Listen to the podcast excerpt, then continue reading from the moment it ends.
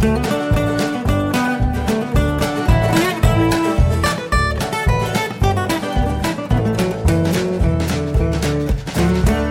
und herzlich willkommen zu Jörn Schars feinem Podcast Episode 301. Ich bin Jörn Schaar und ihr seid es nicht. Wintereinbruch in Schleswig-Holstein. Ach, hier hat das angefangen zu schneien am Freitagnachmittag, Freitag, 29. Äh, Januar. Ähm, und das führt immer zu einigen sehr interessanten Effekten. Also erstmal ist es total selten. In Schleswig-Holstein gibt es nicht so oft Schnee, aber wenn, dann ist es sehr schön. Die Autos fahren maximal 30 in der Stadt. Alle sind viel, viel vorsichtiger, zumindest was Husum angeht. Aber der Bahnverkehr bricht halt auch regelmäßig zusammen, weil äh, Weichen und Bahnübergänge gestört sind. Und so auch diesmal. Also das Elend, das sich in Schleswig-Holstein öffentlicher Personennahverkehr nennt, ähm, das wird dann noch ein bisschen elender. Und was mich natürlich jedes Jahr aufs Neue nervt, sind einfach die Menschen, die äh, meinen Unmengen von Streusalz auf den Bürgersteig vor ihrem Haus äh, schütten zu müssen. Man hat natürlich eine Räumpflicht als Hauseigentümer. Also man muss halt irgendwie, weiß ich nicht, ob es nur heißt, dass man Schnee wegräumen muss oder dass man dafür sorgen muss, dass der Gehweg wirklich frei ist. Das geht natürlich am besten mit Salz. Ähm, ich glaube, es würde reichen, wenn man da Sand drauf streuen würde. Das sehen aber hier längst nicht alle so und äh, also dann sind die halt auch offenbar nicht in der Lage, Salz zu streuen. Ich meine, also bin ja in einem nahe, damals noch schneesicheren Gebiet groß geworden. Das heißt, war, gehörte bei uns zum Tagesgeschäft äh, im Winter. Ähm, und ich streue halt Salz so ähnlich von der, von der Verteilung her wie der Schneeflug. Also sehr großflächig, ne? eine Handvoll auf einen sehr großen Bereich. Ähm, und hier ist das halt nicht so. Und du gehst über einen Bürgersteig und hast da manchmal regelrechte Häufchen von, von Salz, weil die Leute das halt wirklich so drauf träufeln, als würden die den Steak äh, pökeln. Und also mich selber nervt das natürlich nicht ganz so stark. Was ich halt immer dann sehe, ist, äh, wenn ich mit dem Hund unterwegs bin, äh, wie weh ihr das an den Pfoten tut. Aber das kriegt man auch äh, den Leuten irgendwie nicht vermittelt. Äh, dann bin ich sehr froh, dass ich äh, jetzt meine Zugangsdaten bekommen habe für den Alpha-Test von Rap Trails. Das ist ein Spiel, äh, da habe ich schon mal grob drüber gesprochen, meine ich mich zu erinnern. Ansonsten gibt es da eine großartige Hoaxilla-Folge zu mit den beiden MacherInnen. Ähm, Rap Trails ist ein Spiel, äh, da geht es, also man spielt sozusagen die, die äh, New World Order und man muss sich äh, gegen Schwurbel, Promis, Wutbürger und Journalismus zur Wehr setzen. Das ist ganz spannend. Das wird also so, so eine Art Strategiespiel. Ähm, Alpha-Test ist jetzt gerade an diesem Wochenende erschienen und ich habe schon mal so eine halbe Stunde reingeguckt. Ähm, das läuft eigentlich schon ganz gut. Ähm, Sie müssen wahrscheinlich noch ein bisschen am Schwierigkeitsgrad drehen. Das ist alles noch relativ leicht. Wenn man einmal verstanden hat, wie eine Mechanik funktioniert, dann, dann ist man damit auch relativ schnell durch. Also das Ziel ist sozusagen, äh, die Bevölkerung einzulullen über die eigentlichen Ziele der äh, neuen Weltordnung. Und äh, dazu hat man verschiedene Möglichkeiten. Erstmal muss man gar nicht so wahnsinnig viel tun, aber manchmal wachen halt Leute auf. Das sind dann diese Wutbürger und äh, irgendwelche Journalisten decken irgendwelche Stories auf. Oder es gibt dann eben diese Schwurbelpromis, ne, die Wendlers und Hildmanns und Neidus dieser Welt. Die haben alle einzelne, also eigene Symbole und die tauchen auf so einer Weltkarte irgendwann auf und haben einen bestimmten Einflussbereich. Und für jedes einzelne dieser Elemente gibt es dann eine, eine Gegenmaßnahme. Also die Schwurbelpromis, die kontrolliert man mit clever gesetzten äh, Mobilfunkmasten gegen irgendwelche Medienveröffentlichungen. Da setzt man natürlich Fake News ein und kann dann da in der Nähe einen Sender eröffnen. Und wenn Wutbürger auftauchen, das tun sie in der Regel in der Nähe von Mobilfunkmasten, äh, dann muss man halt Chemtrails einsetzen. Ja, da war ich Teil der, der Kickstarter-Kampagne und äh, habe da ein bisschen Geld auf die Entwicklung geworfen. Äh, habe mir auch äh, als Belohnung für, mein, für meine Beteiligung konnte ich mir äh, einen Chemtrail-Piloten-Namen ausdenken und ich habe mich für Spraydinant entschieden den ich heute dann tatsächlich auch zufällig schon im Einsatz hatte. Also die Namen werden zufällig vergeben. Ne? Man, man setzt also irgendwo einen, einen Startpunkt äh, für einen Chemtrail-Flug und äh, dann kann man sagen, entweder dieses äh, Flugzeug soll dann einen Radius abfliegen oder äh, eine bestimmte Strecke. Und äh, dann kann man, also dann sieht man halt, wie der Pilot heißt äh, und, und wo der längs fliegt, kann man dann einstellen. Zufällig ist mir Spray Dinant heute schon begegnet. Und was ich ganz schön finde an dem Spiel, also man, man spielt ja sozusagen die Bösen und man kann sich halt bei jedem Schwurbelpromi zum Beispiel oder bei den Wutbürgern, äh, da kann man halt draufklicken und dann sieht man halt, wer das ist. Zum Beispiel, ich hatte jetzt irgendwie Donald Trump heute äh, als einen von denen und dann kann man halt weitere Informationen dazu abrufen. Das sind wirklich echte recherchierte Informationen, die auch wirklich stimmen. Ähm, das ist also insofern hat das auch noch einen, einen Lerneffekt oder einen Bildungsauftrag, wie man es nennen möchte. Ich verlinke das mal. Äh, RepTrails äh, gibt's bei Steam. Ähm, wie gesagt, jetzt im Augenblick noch in der Alpha-Testphase ähm, wird aber wohl dieses Jahr irgendwann rauskommen. Ja, und dann äh, habe ich noch, äh, war ich noch ein bisschen äh, unter der Motorhaube tätig von den ganzen Podcast-Blogs und so weiter, was ich halt so alles habe. Ich habe die jetzt mal alle mit HTTPS-Zertifikaten versorgt. Das war ja bisher nur bei einigen wenigen. Bei Jörn Schaas feinem Podcast läuft schon über HTTPS und bei natürlich SH äh, um den Camping Caravan Podcast kümmert sich ja Sven, unser Webmaster, da habe ich also nichts mitzukriegen.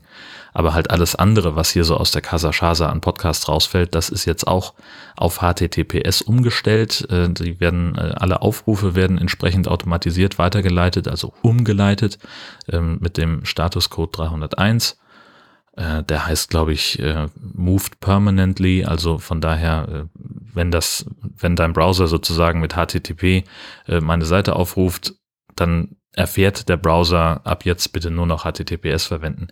Ähm, und das funktioniert scheinbar auch mit allen Podcast-Apps. Zumindest gab es in den vergangenen zehn Tagen keine gegenteiligen Wortmeldungen. Und jetzt bin ich mal gespannt, was die angeschlossenen Verzeichnisse sagen. Also irgendwer hat mich ja bei Apple Podcast angemeldet mit den ganzen Produktionen. Also das Jörn Schaas bei einer Podcast da funktioniert, äh, das ist ja klar, das läuft ja schon eine ganze Weile. Aber alle anderen Sachen äh, sind ja auch irgendwo aufgetaucht. Und von daher, hm, mal gucken, weiß ich jetzt noch nicht. Äh, aber wie gesagt, auch hier ähm, in den letzten Tagen keinerlei Fehlermeldungen. Insofern bin ich eigentlich relativ zuversichtlich, dass das wahrscheinlich geklappt haben wird.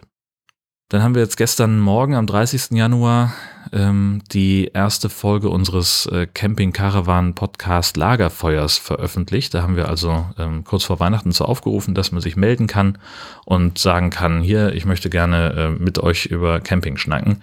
Und äh, wir haben jetzt gedacht, da kommen vielleicht so drei oder vier Wortmeldungen.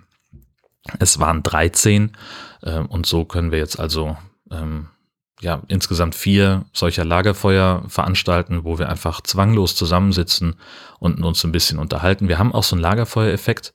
Ähm, in der ersten Iteration äh, des Abmischens habe ich da irgendwie was falsch gemacht wahrscheinlich. Das klang noch nicht so hundertprozentig nach Lagerfeuer. Es ist fast verschwunden im Hintergrund. Äh, da werde ich nochmal beigehen und das nochmal ordentlich abmischen. Ja, und dann noch äh, ein Nachklapp zur Folge 300. Vielen Dank, Rüdiger, für die großzügige Auphonic-Spende. Ähm, das hat mich auch wahnsinnig gefreut.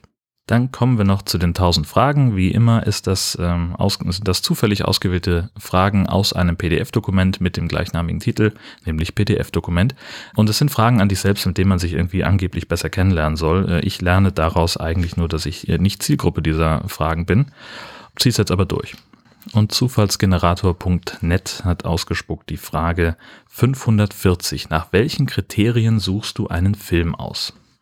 Ganz häufig äh, geht es natürlich darum, spielt da ein Hai mit? Jetzt kommen in diesem Jahr werden mehrere große Produktionen erscheinen, ernsthafte Produktionen erscheinen äh, mit, mit High-Bezug. Äh, da steht schon fest, dass ich die auf jeden Fall gucken werde. Ähm, ansonsten äh, sind es halt irgendwie, keine Ahnung, mir läuft ein Trailer über den Weg oder äh, der Film kommt aus einer Reihe, die ich mochte, Star Wars, äh, Marvel Universe, äh, sowas. Das sind, sind eigentlich so die, die Klassiker. Und ansonsten ja, gibt's halt so ein paar Genres, die ich, die ich lieber mag als andere. Comedy, Science Fiction, das sind so die Filme, mit denen ich eigentlich in der Vergangenheit die meisten guten Erfahrungen gemacht habe. Ähm, auch Actionfilme gerne mal, aber da kommt es dann halt auch echt drauf an. Also ja, das kann halt auch in die Hose gehen und manchmal habe ich da auch keinen Bock drauf. 822. Fühlst du dich auf einem Campingplatz wohl? Ja, na klar. Und wie? Dumme Frage schon wieder. Nein, das konnten die natürlich nicht wissen. Camping ist super geil, habe ich Bock drauf. Und ich fühle mich auf dem Campingplatz viel wohler, als wenn ich irgendwo auf dem Parkplatz oder in der Hofeinfahrt stehe. 110. Wie sieht ein idealer freier Tag für dich aus?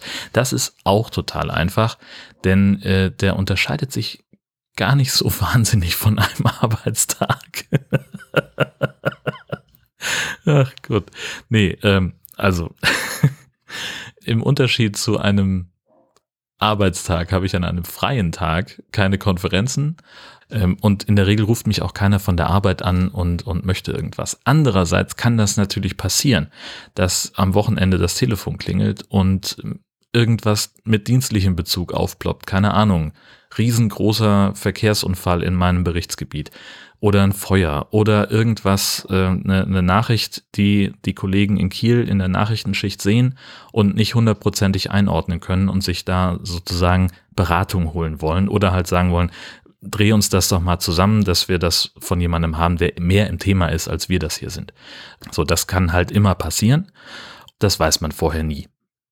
Ne? Also der Klassiker ist halt äh, Pfingstwochenende irgendwann vor ein paar Jahren äh, wurde ich am Wochenende angerufen und darum gebeten, dass ich mal rausfahren kann zu einem Bahnunfall, äh, wo jemand an einem unbeschrankten Bahnübergang äh, von einem Zug erfasst worden ist mit seinem Auto.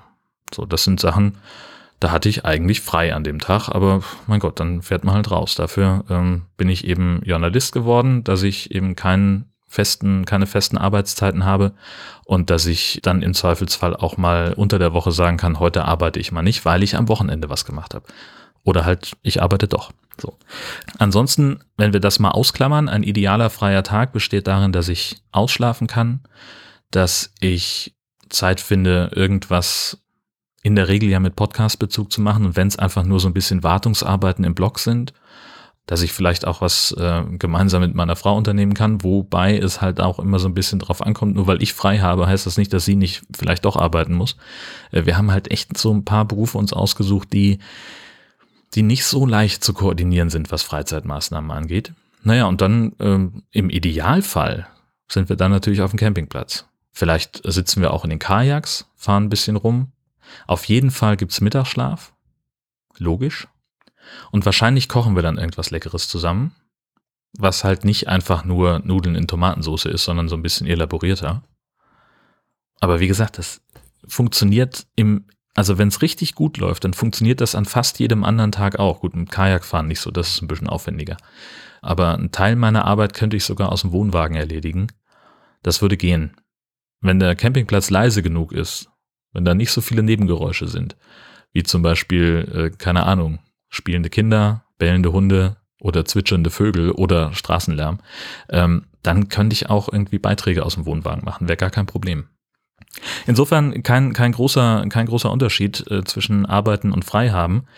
Die Anspannung ist eine andere, die Konzentration ist eine andere. Ähm, und wenn man natürlich so mit einem halben Ohr immer am Telefon ist, ob das nicht vielleicht doch klingelt, klar, ist ein Riesenunterschied. Aber ansonsten, ja, das ganze Thema Work-Life-Balance äh, funktioniert gerade sehr, sehr gut.